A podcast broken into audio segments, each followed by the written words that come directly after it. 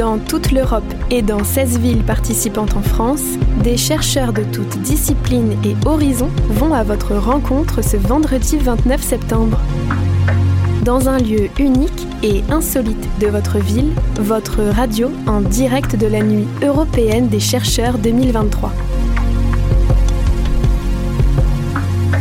Radio Campus Besançon est le service sciences, arts et culture de l'Université de Franche-Comté vous présente la série Les super-héros de la recherche.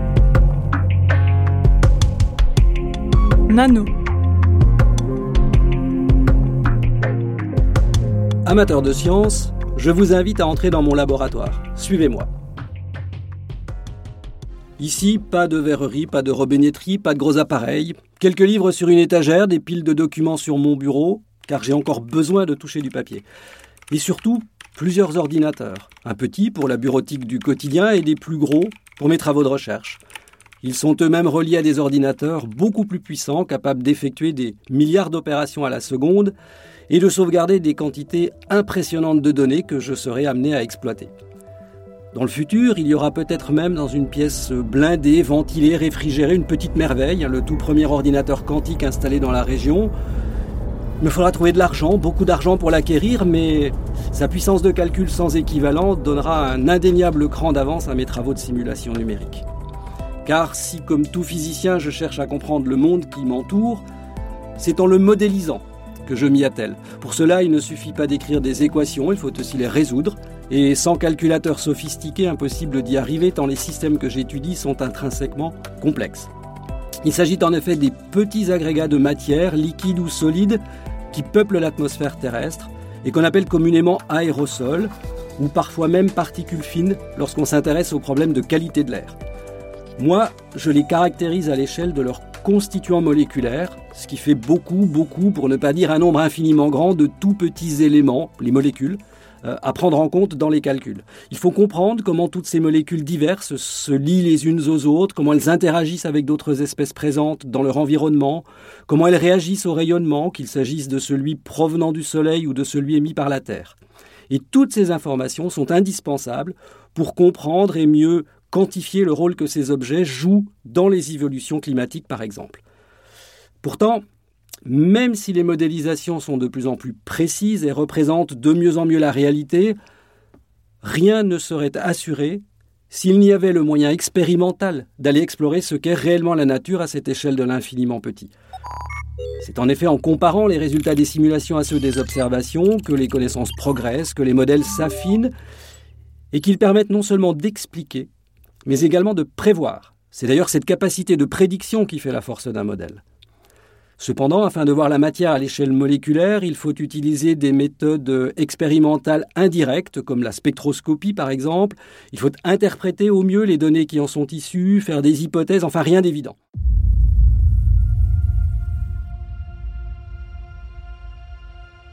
Ce serait formidable de disposer d'un auxiliaire permettant d'aller précisément voir la matière au niveau de son organisation moléculaire. Et tout bien réfléchi, ce serait lui mon super-héros.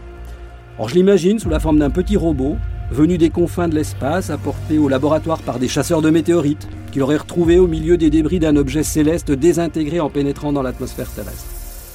Caché au creux d'une petite sphère le protégeant des rayons cosmiques, mais endommagé par l'explosion, faudrait d'abord le réparer. Alors ça tombe bien parce qu'au sein du laboratoire, mes collègues chimistes sont spécialistes des traitements de surface, ils trouveront donc le moyen de lui régénérer son bouclier protecteur. Une fois remis en état, je le poserai sur mon bureau, croyant avoir affaire à un objet décoratif, jusqu'à ce qu'il se mette à briller d'une étrange lumière, à s'animer et qu'il me parle.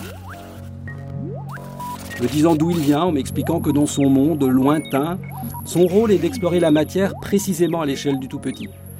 Et pour me remercier de lui avoir redonné forme, il proposera de m'aider dans mes recherches, en parcourant l'atmosphère de long en large, de haut en bas, afin d'étudier la constitution moléculaire des grains de poussière, tel un super microscope. Alors il faut avoir en tête qu'à cette échelle du milliardième de mètre, les molécules dans les aérosols sont reliées les unes aux autres, mais dans une agitation perpétuelle qui fait que l'attachement avec la molécule voisine ne dure guère plus d'une picoseconde, c'est-à-dire un millième de milliardième de seconde. Mais un voisin chassant rapidement l'autre, chaque molécule reste toujours liée à une ou plusieurs autres molécules de son environnement, maintenant le côté euh, particulaire, solide ou liquide. Et puis même si dans les plus hautes couches de la troposphère, où la température peut s'abaisser jusqu'à moins 40, voire moins 50 degrés, les mouvements ralentissent, eh bien cette agitation reste telle qu'il est impossible pour les outils expérimentaux actuels d'avoir accès à autre chose que des positions ou orientations moyennes. Mais grâce au super pouvoir de mon nouvel assistant, je pourrais voir tous les détails instantanés qui aujourd'hui échappent à l'observation et m'en servir pour affiner mes modèles. Et pour cette capacité à aller voir l'intimité de la matière, je l'appellerai nano, comme le milliardième d'unité. Il faudra toutefois qu'il se méfie des orages, dont l'intense activité électrique pourrait gravement l'endommager, d'autant plus que ce sont précisément les poussières qui servent de support aux échanges de charges électriques à l'origine des éclairs.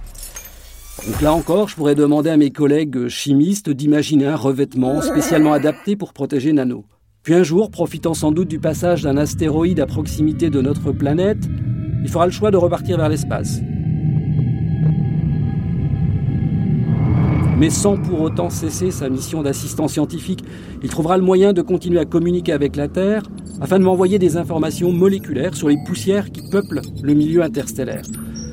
Ce sont des objets auxquels je m'intéresse également car on peut raisonnablement supposer qu'elles ont des propriétés communes avec certaines des poussières présentes dans notre atmosphère, en particulier celles qu'on appelle les particules carbonées, mais est-on réellement capable d'imaginer autre chose que ce que l'on connaît? Quoi qu'il en soit, la communauté scientifique soupçonne ces poussières recouvertes de glace d'agir comme de petits réacteurs chimiques sur lesquels seraient fabriquées les premières briques nécessaires à l'apparition de la vie. Alors en étant directement sur place, Nano, le petit robot, pourrait en apporter la preuve. Mais j'ai peut-être trop rêvé. Nano n'existe pas, et il va falloir encore faire progresser de concert recherches théoriques et travaux expérimentaux pour développer nos connaissances sur les poussières atmosphériques et interstellaires. Elles sont infiniment petites, mais le défi est de taille.